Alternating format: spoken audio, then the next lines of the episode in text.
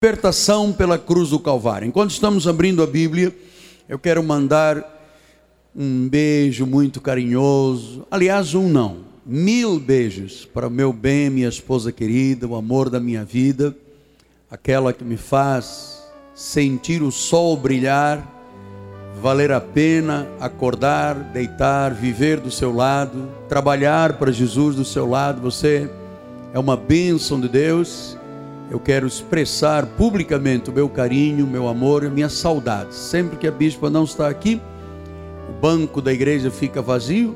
Hoje está o meu filho Felipe, que não é bem exatamente igual à mãe, não é verdade? Mas supra uma necessidade. Minha linda, meu beijo carinhoso em nome de Jesus. Bom, vamos lá. Gálatas 6,14. O apóstolo São Paulo diz assim à igreja: mas longe esteja de mim gloriar-me, senão na cruz de nosso Senhor Jesus Cristo, pela qual o mundo está crucificado para mim e eu para o mundo. Que esta palavra abençoe todos os corações. Obrigado por você me dar a honra de eu cuidar da sua alma para a eternidade. Vamos ouvir Deus falar. Oremos.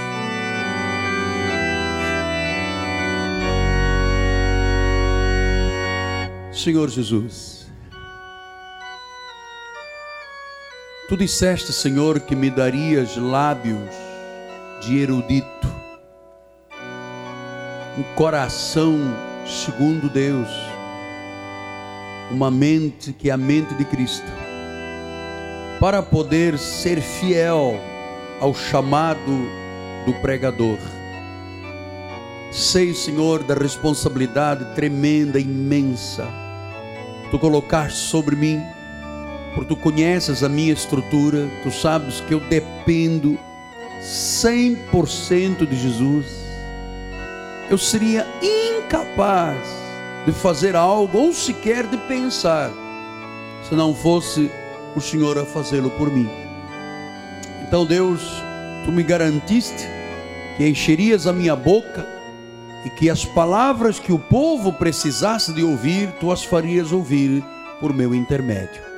Então, usa, meu Deus, para abençoar e cuidar. Aqui estão homens, mulheres, famílias, idosos, jovens, pessoas que carecem de ser alimentados espiritualmente para a glória do Senhor. Todo o povo de Deus diga amém, amém e amém.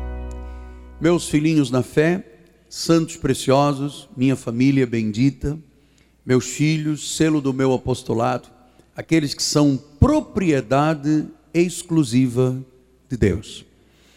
Nós começamos no domingo próximo passado a falar sobre a paixão de Cristo. Falei sobre o triunfo da cruz. Falamos sobre a morte e falamos sobre a ressurreição de Cristo.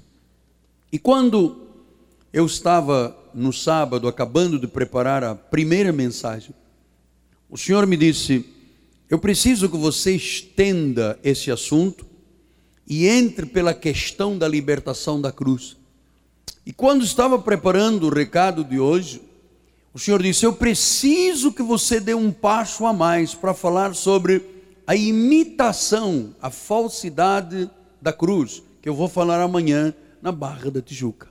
Então, o que era uma mensagem tornou-se uma série de mensagens. Então, esses assuntos sobre a cruz do Calvário eu sei, e você há de estar de acordo comigo, nós temos aqui pessoas de muitos anos de evangelho. Ao longo da história, e o Brasil tem cerca de 160 anos de evangelho, estes assuntos foram sendo perdidos, foram se perdendo. As mensagens de hoje, se você ligar as televisões ou ligar as estações de rádio, você percebe que as mensagens de hoje são todas na base de motivação. Quatro passos, cinco passos, sete passos, todos na base de motivação. E poucos são os ministérios que confrontam o eleito de Deus com as questões da salvação e da cruz. Então, às vezes você sabe, você ouve uma mensagem de motivação, isto tranquiliza a mente. Você ouve uma mensagem sobre pensamento positivo, a sua mente fica relax, fica relaxada, mas o espírito continua em grande sofrimento. Porque as mensagens de pensamento positivo ou as mensagens de motivação, elas não confrontam o povo de Deus com a verdade bíblica. Então, o pecado tem que ser confrontado. Claro que quem já está em Cristo não tem mais nada a ver com o pecado, mas tem que se pregar, porque se não se pregar a respeito da cruz, do pecado que aconteceu na cruz, não há confissão. E se não há confissão, as pessoas não abandonam o pecado. Se ela não abandona o pecado, ela não vai viver a eternidade, não é salva. Então não adianta eu ficar aqui dizendo, dê quatro passos de fé, uh, tome cinco atitudes. Isso, isso não confronta a vida. Você vai continuar na mesma e no dia final você vai se surpreender quando Deus separar os bons dos maus, os cabritos das ovelhas.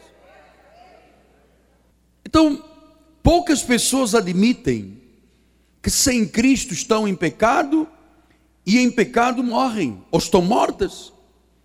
Poucas pessoas admitem isso. Então, nós entendemos que todos precisamos de Jesus, todos precisamos de entender e receber a respeito da obra da cruz, para que a nossa salvação seja perene, seja completa. Diga glória a Deus. Então, você sabe, você pode sentir e ter bons pensamentos, bons sentimentos, mas bons pensamentos e bons sentimentos não salvam. Você pode se sentir bem consigo mesmo, mas às vezes as pessoas estão bem consigo mesmo, não significa que estejam bem com Deus. Quantas pessoas ao longo desta jornada do meu ministério em pecado profundo, em desobediência, e chegam junto de mim e dizem assim: Mas eu estou bem com Deus. Não está bem com Deus. Ela pode sentir-se bem consigo, mas não está bem com Deus. Deus não salva por causa de lágrimas. Ele salva quando nós o confessamos como Senhor e Salvador. Por isso, Romanos 10, 9 diz assim: se com a tua boca, não é com os teus joelhos, não é com sacrifícios, é se com a tua boca confessares a Jesus como Senhor, diga então com os teus lábios: Jesus, tu és o meu Senhor. E em teu coração creres que Deus o ressuscitou. Diga, o meu coração crê que Jesus ressuscitou dentre os mortos. Esta confissão aparentemente simples, diz a Bíblia, serás salvo. Então, não precisa vir aqui na frente, não precisa vir aqui chorar. Você tem que entender por que, que você disse isto agora e por que, que o resultado é a salvação. Então, hoje nós vamos aprender a respeito da libertação da cruz do Calvário. Paulo disse, vamos lá voltar em Gálatas 6,14. Ele disse: longe esteja de mim gloriar-me, senão na cruz do nosso Senhor Jesus Cristo. Então, a igreja do século 21 não sabe identificar o verdadeiro Jesus e a obra da cruz. Não sabem e não compreendem qual é o verdadeiro propósito da cruz e por que que Jesus veio em carne. Por que, que eu lhe digo isto? Que a igreja não sabe identificar. Porque muitas vezes as pessoas, e são aos milhares, milhões hoje no Brasil, eles se identificam com Jesus com um sabonete, com uma flor, entende, Silas? Com uma rosa ungida, com uma fita, com um pedaço. Quer dizer, a verdade de Cristo passa longe da vida dos evangélicos. Então, esta mensagem da cruz é o centro da palavra de Deus. Se não fosse a cruz, nada aconteceria. Por isso é que Paulo diz: longe de mim gloriar-me, senão na cruz. Paulo estava dizendo: eu não me glorio na circuncisão, eu não me glorio na lei, eu não me glorio nos sacrifícios, eu não me glorio nos mandamentos humanos, eu não me glorio nos dias de festa, nas luas, comidas, bebidas, sábados, vigílias, jejuns. Ele diz: longe de mim Longe de mim gloriar-me nos rituais, nos sacrifícios, nas obras da carne. Você sabe por que, que Paulo disse isso? Porque Paulo sabia que tudo isso traz jactância, traz vaidade. Porque eu estive 40 dias numa caverna, porque eu passei uma noite no alto, não sei o quê, porque eu andei de joelho, isso traz jactância. E ele disse: longe de mim. Ele disse: quanto a mim, eu não me glorifico no homem e afinal de contas, ele aprendeu aos pés de Gamaliel, era cidadão romano, ele era hebreu dos hebreus, zeloso acima de todos da sua época, um homem com uma estrutura de sinédrio, um advogado, um homem de uma capacidade extraordinária. Mas ele disse: Eu me glorio somente na cruz de nosso Senhor Jesus Cristo. Então ele está dizendo o quê? Que a cruz é o tema central do Evangelho. Foi a cruz que trouxe o fim do pecado, o fim da morte, o fim da escravidão. Foi ele. Por isso é que ele diz em Gálatas 5:1, olha lá, para a liberdade foi que Cristo nos libertou. Permaneceis, pois, firmes e não submetais de novo ao jugo da escravidão. Quer dizer que antes de você entender a obra da cruz e o resultado na sua vida, você e eu éramos escravos. Éramos. Então, gloriar-se na cruz de Cristo é o que, apóstolo? É reconhecer o que, que ele fez na cruz em nosso favor. Para que você não repita em desobediência e não queira fazer o que ele fez eternamente. Por isso é que Pedro diz em 1 de Pedro 2, 23 e 24: Pois ele, quando ultrajado, não revidava com ultraje quando maltratado, não fazia ameaças, não ia para a delegacia. Entregava-se àquele que julga retamente, carregando ele mesmo em seu corpo sobre o madeiro os nossos pecados, para que nós, mortos aos pecados, vivamos para a justiça. Por suas chagas fomos sarados. Então ele diz que ele carregou ele mesmo sobre o seu corpo para a cruz do Calvário todos os nossos pecados. E uma vez que eu entendo isto e recebo Jesus, o efeito do pecado na minha vida se torna nulo. Porque ele diz: mortos aos pecados. Só viva a vida em pecado que ainda é pecador. Nós fomos pecadores. Deus jamais poderia me olhar em pecado. Deus odeia pecado. Porque pecado, você sabe, pecado é a arma de Satanás contra a vida das pessoas.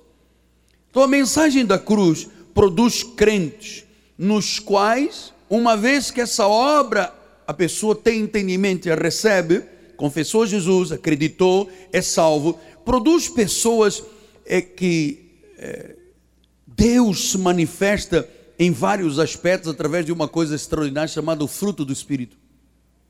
Olha lá em Gálatas 5, 22 assim: o fruto do Espírito é há várias manifestações do Espírito Santo. Ele diz: é amor, é alegria, é paz, é longanimidade. Olha aí um crente salvo aí, olha. É benignidade, é bondade, é fidelidade, é mansidão, é domínio próprio. Contra estas coisas, olha aí. Pastor, e se não houver estas manifestações na vida de um crente? Ele não é crente. Ele se sente bem consigo, mas não está bem com Deus. Então Paulo compreendia o significado da obra do Calvário. Que eu compreendo e que o povo do nosso ministério está compreendendo. Colossenses 1, 24, ele diz assim: Agora me regozijo nos meus sofrimentos por vós e preencho o que resta das aflições de Cristo na minha carne, a favor do seu corpo, que é a igreja. Então ele sabia que todo aquele sofrimento de Cristo não morreu lá em Jerusalém há dois mil anos atrás. Tem hoje manifestação e efeito onde? Na igreja, que é o seu corpo. Então, se eu não sei o que, que ocorreu lá há dois mil anos na cruz, eu vou pensar que a cruz do Calvário foi apenas uma forma daquele grande ator chamado Mel Gibson fazer o filme A Paixão de Cristo para ganhar 500 milhões de dólares. Mas eu tenho que entender o que, que disse Paulo em 1 Coríntios 1,18. Certamente a palavra da cruz é loucura para os que se perdem, mas para nós que somos salvos, é poder de Deus. O que ocorreu na cruz é poder de Deus na nossa vida. Então, vamos lá voltar em Gálatas. Diz assim: Longe esteja de mim gloriar-me. Ele disse: Eu não quero jactância, não quero tocar na glória de Deus. Porque o homem gosta muito de tocar na glória de Deus. Eu orei pelo irmão, o irmão foi sarado. O irmão me deve essa, hein? Ih, pai, o Espírito Santo. Imagina, fui eu que orei. Olha o meu joelhinho aqui todo cheio de sangue. Aquela irmã está na igreja por minha causa. Se alguém te disser isso, diga logo: arreda-te de mim, Satanás. Isso chama-se jactância. Isso é gloriar-se no homem. Disse, longe de mim. Você sabe por quê? Porque por causa da obra da cruz, por causa do efeito da cruz do Calvário na minha vida, eu agora, o mundo está crucificado para mim. E eu, por causa da obra na minha vida, a obra da cruz, eu estou crucificado para o mundo. Então, Muitas pessoas gastam a sua vida, a sua energia para agradar ao mundo. Paulo disse: Sabe uma coisa? Longe de mim gloriar-me, senão na cruz, porque esse mundão aí está crucificado por causa da cruz, por causa da obra da cruz, está crucificado. E João disse isso em 1 João 2, 15 a 17, assim: Não ameis o mundo, não ameis as coisas do mundo. Se alguém amar o mundo, o amor do Pai não está nele. Sim, pastor, mas agora o senhor é muito quadrado. Quer dizer que então agora eu não devo mais ouvir pagode, não vou mais no samba, não devo mais beber, não fumo, não cheiro. É verdade, porque senão você ama o mundo. E se você ama o mundo, Deus não está na sua vida, a obra da cruz não está na sua vida, você não é salvo. Se você morrer agora, você vai para o inferno. Este confronto eu tenho que o fazer publicamente. Porque senão eu vou começar aqui a fazer pensamento positivo, e pensamento positivo não salva ninguém. Versículo 16: Porque tudo que há no mundo, tudo, a concupiscência da carne, a concupiscência dos olhos, a soberba da vida, não procedem do Pai, mas procedem do mundo. Ora, o mundo passa bem com a sua concupiscência, com, com a sua droga, com o seu pagode, com o seu homossexualismo, com as suas mentiras, mas aquele, porém, que faz a vontade de Deus, vai permanecer eternamente afastado do mundo. Afastado do mundo. Então, por isso é que Paulo disse: Olha, o mundo para mim está crucificado. Eu vou lhe dizer uma coisa, meu amado. Eu perdi o interesse total pelo mundo. Perdi total. Você me perguntar o que, que eu gosto no mundo, eu vou te dizer: nada. O mundo não me controla mais.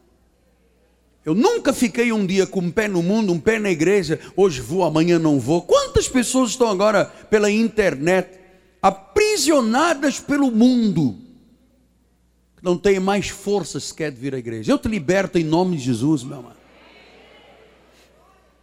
Olha, eu vou lhe dizer uma coisa: o mundo para mim está sepultado, está morto. Nada mais me atrai no mundo, nada mais. 1 João 5, 4 diz: Tudo que é nascido de Deus vence o mundo. E esta é a vitória que vence o mundo, a nossa fé. Pastor, esse domingo Vasco, meu amado, está morto para mim. Eu sei que para muitos não está. Pastor, mas o Flamengo, eu estou morto para isso. Eu não troco um culto.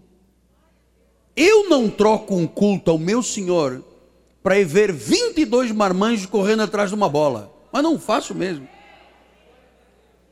Sabe por quê? Porque o mundo não tem mais nada para me oferecer. Sepultou. Só que isso chama-se maturidade. Demorou tempo, mas chegou uma hora que diz: não tem. Ah, mas apóstolo, tem agora uma novela, um cordel não sei. Meu amado, está sepultado. Eranildo está sepultado. Pastor, mas pelo menos, apóstolo, pelo menos uma vez por ano, apóstolo, abra uma chance, pelo menos no carnaval, deixa a gente respirar. Mas eu, eu não controlo ninguém, não sou dono de ninguém. Só te estou dizendo o seguinte: nada mais me atrai, está sepultado o mundo, está morto, não me controla mais, perdi o interesse por ele. Você sabe por quê? Porque não há outro caminho. Jesus diz: Eu sou o caminho, a verdade e a vida. Então, quando você compreende a obra da cruz, você entende o que é essencial para teres uma vida vitoriosa. Então, a primeira coisa que nós vamos abordar é um assunto que eu comecei domingo passado, que é sobre o plano da salvação da cruz. Então, primeira coisa, o plano da salvação que começou no livro de Gênesis e que se completou na cruz do Calvário. Você lembra aquela conversa que Deus estava indignado com a serpente? E diz no versículo Gênesis 3,15 assim: Porém, inimizade entre ti e a mulher, entre a tua descendência e o seu descendente. Quer dizer que nesta terra existem duas sementes, duas descendências. Os que descendem da mulher, que somos nós, e os que descendem do diabo, da serpente. Há duas sementes. E não adianta pegar um filho da serpente e tentar lhe botar a Bíblia na cabeça, porque ele é filho da serpente. É semente do diabo. Então ele diz assim: Este te ferirá a cabeça. Está se referindo a quem? A Jesus. E você vai fazer o quê? Você vai lhe ferir o calcanhar. Então esta profecia traz um ensinamento muito grande para todos nós. A cabeça da serpente seria esmagada quando e onde? Na cruz do Calvário. Qualquer poder maligno que pudesse ter qualquer possibilidade de chegar à tua vida foi esmagado. Cabeça esmagada. Portanto, a cruz do Calvário foi um golpe fatal na obra do diabo. Porque assim, se a pessoa, a pessoa pode até viver com um coração extracorpóreo. Aqui há dias nós vimos, um menino viveu um mês com um coração extracorpóreo. Você pode viver só com um pulmão. Você pode viver com metade do fígado, só com um rim. Você pode tirar o pâncreas, você pode tirar 40 centímetros de intestino, você pode. muita coisa. Mas quando a cabeça apaga, apaga todo o corpo. Chama-se a morte cerebral. Então, qualquer possibilidade dessa cabeça cerebral diabólica chegar à tua vida é nula, porque na cruz do Calvário, diz a Bíblia, foi ferida, foi esmagada. Quer dizer que ao crente em Jesus Cristo está assegurado o triunfo sobre o mal por causa da obra da cruz. Pastor, e qual foi o momento exato, a hora exata em que este triunfo se deu? João 19:30 diz assim: quando, pois, Jesus tomou o vinagre e disse: Está? Vamos dizer alto, amados: Está? Neste momento, a redenção, a remissão, o perdão, a justificação, a santificação, o fim da obra da morte do inferno e do diabo na nossa vida foi consumado. Por isso é que Paulo disse nas, na graça genuína, ele diz assim em Hebreus 2,14, olha lá.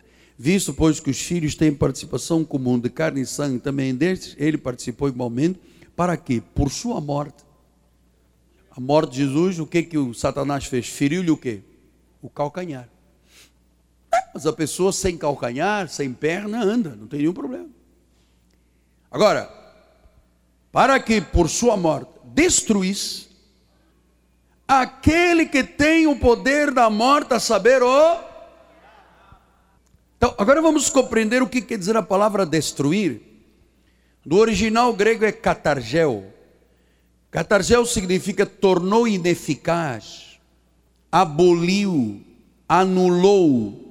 Cristo destruiu o destruidor. Cristo veio trazer libertação total pela cruz do Calvário. Agora, como os crentes não sabem disto, não acreditam nem é acreditar, é não saber. Todas as igrejas têm uma reunião sexta-feira para tirar o diabo da vida das pessoas. Ah, e eu é que sou falso profeta. Um versículo bíblico acaba com toda a estrutura que as pessoas vivem. Pastor, pessoas de 20, 30 anos na obra de Deus. Sexta-feira vou à reunião de libertação para tirar o diabo de mim. Oi, mas Jesus disse que na cruz ele já tirou o diabo de você. Agora você dê-lhe o tamanho que você quiser. Eu conheço gente que dá poderes de absoluta onipotência, onipresença e onisciência ao diabo. Apóstolo, o diabo está aqui no Canadá nos atacando, está também na Austrália, está na Argélia, está no Gaddafi, está no céu onde. Ué, como se fosse o diabo multifacetado como Deus é. Deus é que é onipresente. Ele está no Canadá, na China, no Japão, na África, no Brasil. O único é onipresente é Jesus. O único é onipotente é Jesus. O único que sabe estar e tem poder sobre tudo é Jesus Cristo. A Ele toda glória. Então Cristo removeu o pecado pela cruz, que era a arma que Satanás usava para destruir as pessoas. Romanos 6,16, o que, é que diz? Não sabeis que aquele de quem vos ofereceis como servos para a obediência, desse mesmo a quem obedeceis são servos, seja para o pecado, seja para a morte, a obediência ou para a justiça. Se a pessoa é servo do pecado, é servo do diabo. Se a pessoa é servo de Deus, é servo da justiça. Portanto, o que, é que o inimigo usou? Usou a morte física e espiritual, usou é, as forças para matar, para vexar, para causar enfermidades, para acusar, para condenar, para amaldiçoar e para envergonhar. Mas o que, que aconteceu na cruz? Catar, gel. Acabou isso tudo. 1 Coríntios 15, 26. O último inimigo a ser destruído é a morte. Foi ou não foi destruído? Foi. Romanos 6, 17, 18, 22 e 23 assim. Mas graças a Deus que, porque outrora, escravos do pecado, Contudo, viestes obedecer de coração a forma da doutrina que foste entregue. Nós éramos escravos dele, dávamos como príncipe das potestades do ar. Mas graças a Deus, por versículo ah, 18: E uma vez libertados do pecado, libertados uma vez, libertados para sempre, fostes feitos servos da justiça. Versículo 22. Agora, porém, libertados do pecado, transformados em servos de Deus, tendes o vosso fruto com a santificação e por fim a vida eterna. Versículo 23. Porque o salário do pecado é a morte, mas o dom gratuito de Deus é a vida eterna em Cristo Jesus, nosso Senhor. Portanto, sem a cruz, sem entender o que eu preguei até agora, o evangelho seria uma religião. Qualquer palavra bíblica não teria nenhum significado. A vida não teria vida. Mas na cruz, todo pecado já foi julgado, já foi condenado, porque Deus odeia o pecado. Ele se fez pecado em nosso lugar. Gálatas 3:13 diz isso. Cristo nos resgatou da maldição da lei, que incluía o pecado, a condenação, a acusação. Ele disse: fazendo-se Ele próprio maldição em nosso lugar. Ele foi o meu substituto. Agora, você sabe uma coisa? Ah, para os deuses desta terra e as religiões desta terra, existe uma, uma jogada maligna, onde, já que o diabo não pode entrar na vida das pessoas evangélicas, já que o diabo não pode dominar e tirar o que Deus deu, os dons e chamadas são irrevogáveis. Nós somos propriedade exclusiva de Deus, ele não pode mais entrar no nosso coração. Então, criou-se à volta da obra de Deus o secularismo, uma nova era, ah, as denominações foram sendo criadas para acomodar o pecado dos seus seguidores. Eu vou lhe dizer uma coisa, e eu preciso que você me ouça até o fim, não me julgue, ouça, porque eu estou ministrando na sua vida o que ninguém vai lhe ensinar nesta terra. A minha pergunta é assim: como é que é possível, baseado na obra da cruz do Calvário, ordenarem ao ministério pastoral homossexuais e lésbicas? Não é possível uma pessoa homossexual ou lésbica ser um instrumento de Deus para pregar as sagradas escrituras. O que eu conheço é pessoas que foram libertadas disso aqui, se transformaram em pregadores. Agora, uma pessoa que está vivendo nessa base, diz em 1 Coríntios 6, 9 e 10 assim: Não sabeis que os injustos não herdarão o reino de Deus? Não os enganeis nem o impuro, nem o idólatra, nem o adulto, nem o efeminado, nem o sodomita, nem o ladrão, nem o avarento, nem o bêbado, nem o maldizendo, o roubador, herdarão o reino de Deus. Ora, se o sodomita o efeminado, homossexual ou lésbica, não herda o reino, como é que pode ser chamado de pastor? Think about. Pense nisso, por favor. É porque a nossa sociedade, como anda muito longe das coisas de Deus, do temor do Senhor, vai aceitando tudo. Não, mas os eunucos, não, mas Jesus disse: todos vindo a mim. Sim, ele, ele chama para ele para transformar, para regenerar, porque ele disse: se é efeminado, se é ladrão, se é adulto, se é avarento, se é bêbado, se é maldizente, se é roubador, não herda o reino de Deus. Ora, quem diz isto não é o Miguel Ângelo. É que se você não confrontar as pessoas com a palavra, a palavra sai e as pessoas vão se acomodando. Ai, que lindo, como é bonito hoje. Nós temos uma bispa nos Estados Unidos, né, não sei onde, em Boston. Ela é lésbica, ela é casada com a Mariazinha, mas sabe, uma mulher de Deus. Não pode. Não existe isto aqui. Só que a nossa sociedade já se calou, já aceitou. Romanos 1, 25 a 32 diz isso. Eles mudaram a verdade de Deus em mentira, adoraram e servindo a criatura no lugar do Criador, o qual é bendito eternamente. Amém. Por causa disso, Deus os entregou a paixões infames. Até as mulheres mudaram o modo natural das relações íntimas. Por outro, são o lesbianismo, contrário à natureza. Semelhantemente, os homens deixando o contato natural da mulher, se inflamaram mutuamente em sua sociedade, cometeram torpeza, homens com homens, e recebendo em si mesmo a merecida punição do seu erro.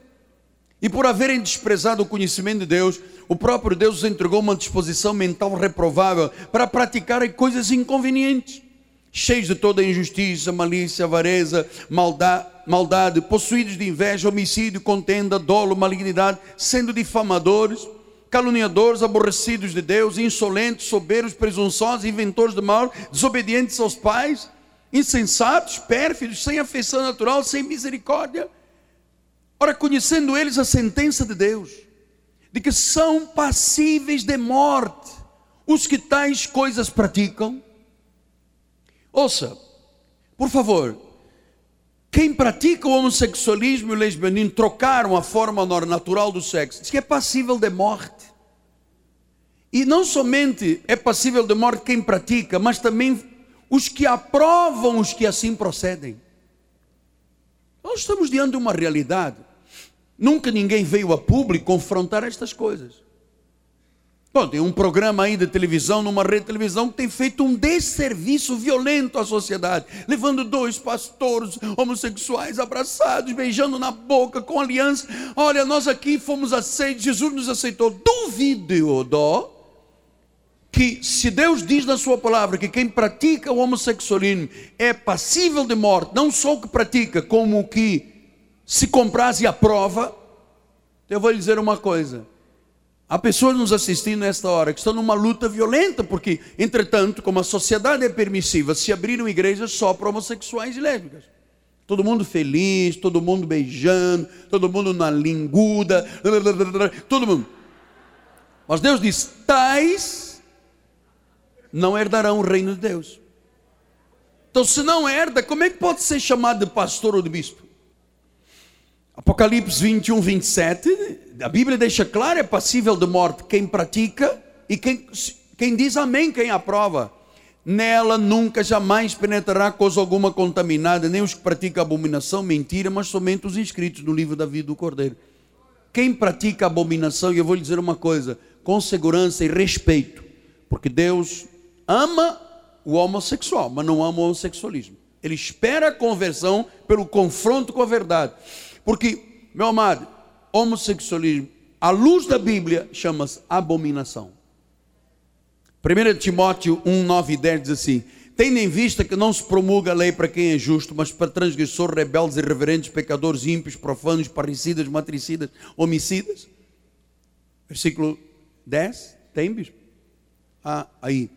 Impuros, sodomitas, raptores de homens, mentirosos. Aí, toda hora Deus está falando efeminados, sodomitas. Sodomitas é de Sodoma. Sodoma e Gomorra foi destruído por causa de quê? Do pecado da sodomia. Tudo que se opõe à sã doutrina. Claro que para ter apoio de uma comunidade tem que se opor à doutrina. Apocalipse 28 diz: Quanto, porém, aos covardes, aos incrédulos, abomináveis, assassinos, aos impuros, feiticeiros, idólatras, mentirosos, a parte que lhes cabe está no lago que arde com fogo e enxofre, a saber, a segunda morte. Então nós temos que mostrar às pessoas que homossexualismo é abominação. Adultério não é uma forma de amor livre. livre. Adultério é abominação, não vai viver a vida eterna. Mentira é abominação, não vai viver. Sabe qual é o destino dessa gente toda? Lago do enxofre. Então, como é que nós vamos tentar anular isto que eu disse? Começar a mandar e-mails contra o apóstolo Miguel. Só que, meu amado, o mundo morreu para mim. A minha função é esclarecer as pessoas da verdade. Porque senão você vai cair na mentira e aceitar. Porque não é passível de morte quem pratica só, é quem aprova. Eu não aprovo. Nós tínhamos uma senhora aqui da nossa igreja que era lésbica e ela, em vez de pedir socorro para se libertar, um dia eu toquei neste assunto. Ela disse: Eu vou me embora, porque aqui nesta igreja não tem homem, não sei o quê. Eu falei: Minha amada, mas não fui eu que te trouxe aqui? Deus te trouxe para te salvar, porque senão o teu destino é no lago do enxofre. Na minha vida ninguém manda, porque eu vou rodar a baiana, eu vou na delegacia. Minha amada, faça o que você quiser. À luz da Bíblia, Deus condena. É passível de morte quem pratica e quem aprova. Então, diante de Deus, todos nós vamos comparecer diante do tribunal, porque uma coisa é certa, Tiago teve razão em 1,17. Toda boa todo dom perfeito são do alto, descendo do Pai da Jus, em quem não pode existir variação ou sombra de mudança. Se Deus jogou fogo em cima de uma cidade por causa da sodomia, ele agora não mudou e diz: Não, mas vamos, Miguel, tira o pé um pouco do acelerador, vamos ser um pouco condescendentes, vamos deixar a galera, a moçada, né, sabe?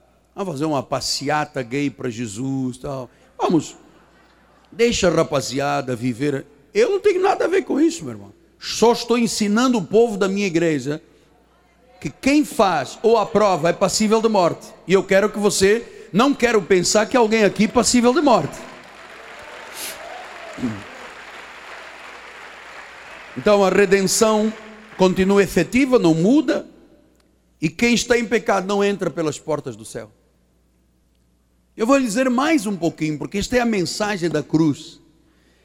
Quantos irmãos assassinaram irmãos dentro das igrejas quando começaram a falar mal deles. Quantos irmãos acusaram e mentiram e incendiaram vidas de outras pessoas? Quantos fizeram promessas a Deus, deram palavra e não cumpriram, quebraram a aliança dos seus casamentos? Quantos, por causa de fofoca, afastaram os melhores amigos?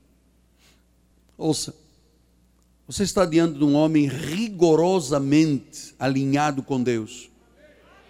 E quando eu lhe der uma palavra, habitue-se a isto, por favor. Aqui é sim, sim, não, não.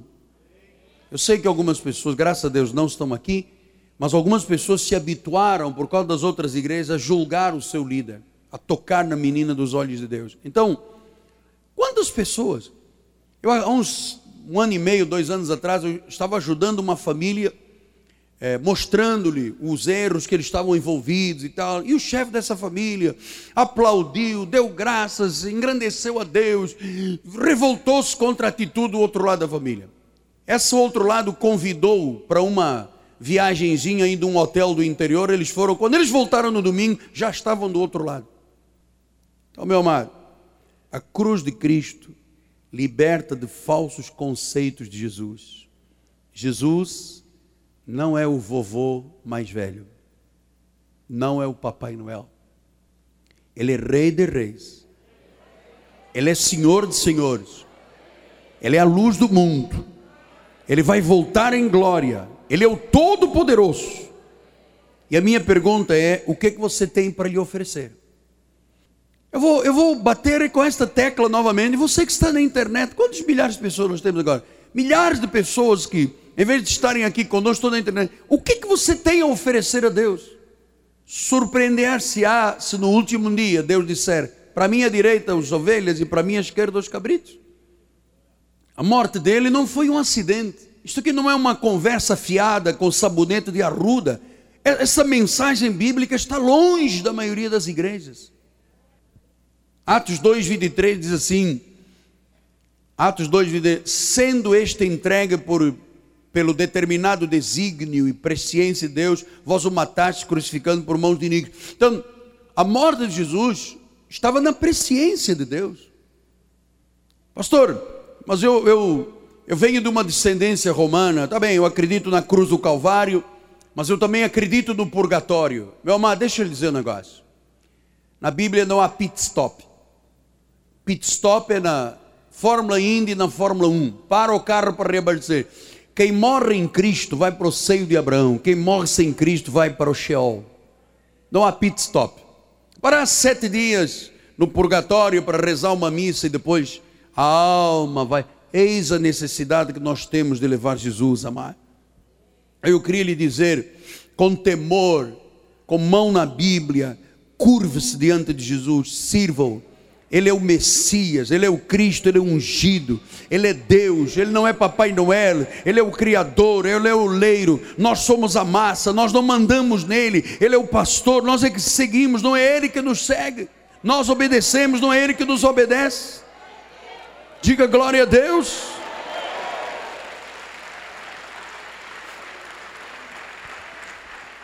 Se não for a sua cruz, e se você não tomar a cruz, e não seguir Jesus Cristo não é digno, diz a palavra.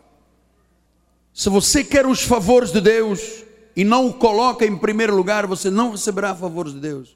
A Bíblia deixa claro: buscai o reino de Deus em primeiro lugar e todas as coisas vos serão acrescentadas. É que a igreja de Jesus fez uma acomodação para proteger o pecado dentro da igreja. Ou ele está em primeiro lugar na sua vida e você é salvo, ou você não é nada. Sim, mas eu sou homem religioso. E aí? Serve para que religião? Vai lá no Oriente Médio, estão se matando aos milhões por causa da religião. Sim, mas eu sou um homem de respeito e de moral. Meu amado, sem cruz, respeito e moral não salvam. A igreja no Brasil está muito longe da cruz. E a maioria dos crentes também aí fora. Eu vou me embora da igreja porque eu acabei um namoro com o irmão João. Bem, mas você veio à igreja por causa do irmão João? Peraí, eu não. Eu, que, onde está a cruz?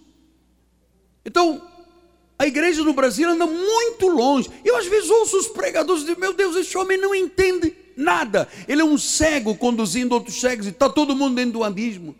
Se Jesus viesse hoje, meu amado, esses 50, ditos 50 milhões de evangelhos do Brasil, será que subiriam todos? A igreja está cheia de intelectualismo, cheia de humanismo, cheia de filosofia, cheia de conceitos que não servem para nada. Pessoas que estão sendo educadas com motivação, com intelectualismo, com humanismo, com filosofia, vão diretas para o inferno. E quem está aprovando os erros que a Bíblia condena é porque não tem o Espírito do Pai. É por isso que um jogo de futebol é muito mais importante, mas de longe, muito mais importante. Você tem, tem evangelhos de 20 anos. Você pergunta qual é a escalação do Fluminense? Gum, Deco, Leco, Lico e não sei o que, sabe tudo. Mostre-me um versículo de predestinação. Olha, apóstolo, eu, eu, eu trago amanhã a resposta. Vou consultar na, página de internet da Igreja Cristo Vive. Apóstolo, só tem cinco minutos para me ajudar. Como é que eu posso acreditar em Deus se eu não vejo? Quem acredita que tem cérebro? Ui, poucos acreditam que tem cérebro. Ah, sim. Ué, muita gente não levantou a mão. É a hora, é a hora. Você acredita que tem cérebro? Mas você nunca viu o teu cérebro. Já viu? Ah, ninguém entendeu, tá bom. Quem é que acredita que tem cérebro aqui dentro da cabeça? Dois irmãos lá atrás não levantaram a mão, estão chateados com o apóstolo. Você algum dia viu o seu cérebro? Você de manhã acorda, vai ao espelho assim, oh cérebro bendito do Senhor. Você nunca viu o seu cérebro, você acredita que tem. Vamos lá, resposta. Quem acredita que tem cérebro, diga amém. Ah, os irmãos lá de trás levantaram agora. Você não vê o teu cérebro e você acredita que tem? Você não precisa de ver Deus, amado. O próprio Espírito Santo testifica. Ele diz assim: Você é filho de Deus.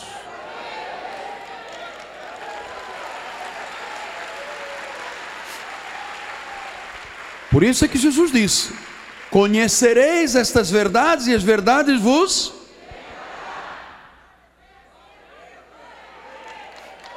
Agora, se na próxima vez que você ligar uma televisão houver um convite para o poder de Deus de sexta-feira, você diz: Não conhece a obra da cruz. Por isso é que Paulo, longe de mim eu gloriar-me, senão na cruz de Cristo. Na cruz de Cristo, de Jesus Cristo. Porque tem outras cruzes aí. Na cruz de Cristo, longe de mim me gloriar a não ser na cruz de Cristo, a não ser nesta obra perfeita, que eliminou definitivamente o inferno, o diabo, o mal, condenação, a humilhação, o vexame, a, a vergonha, e nos fez livres, amados. Então, que você a partir de hoje se glorie na cruz de Cristo. E amanhã nós damos continuidade na barra. Assim seja, assim diz o Senhor.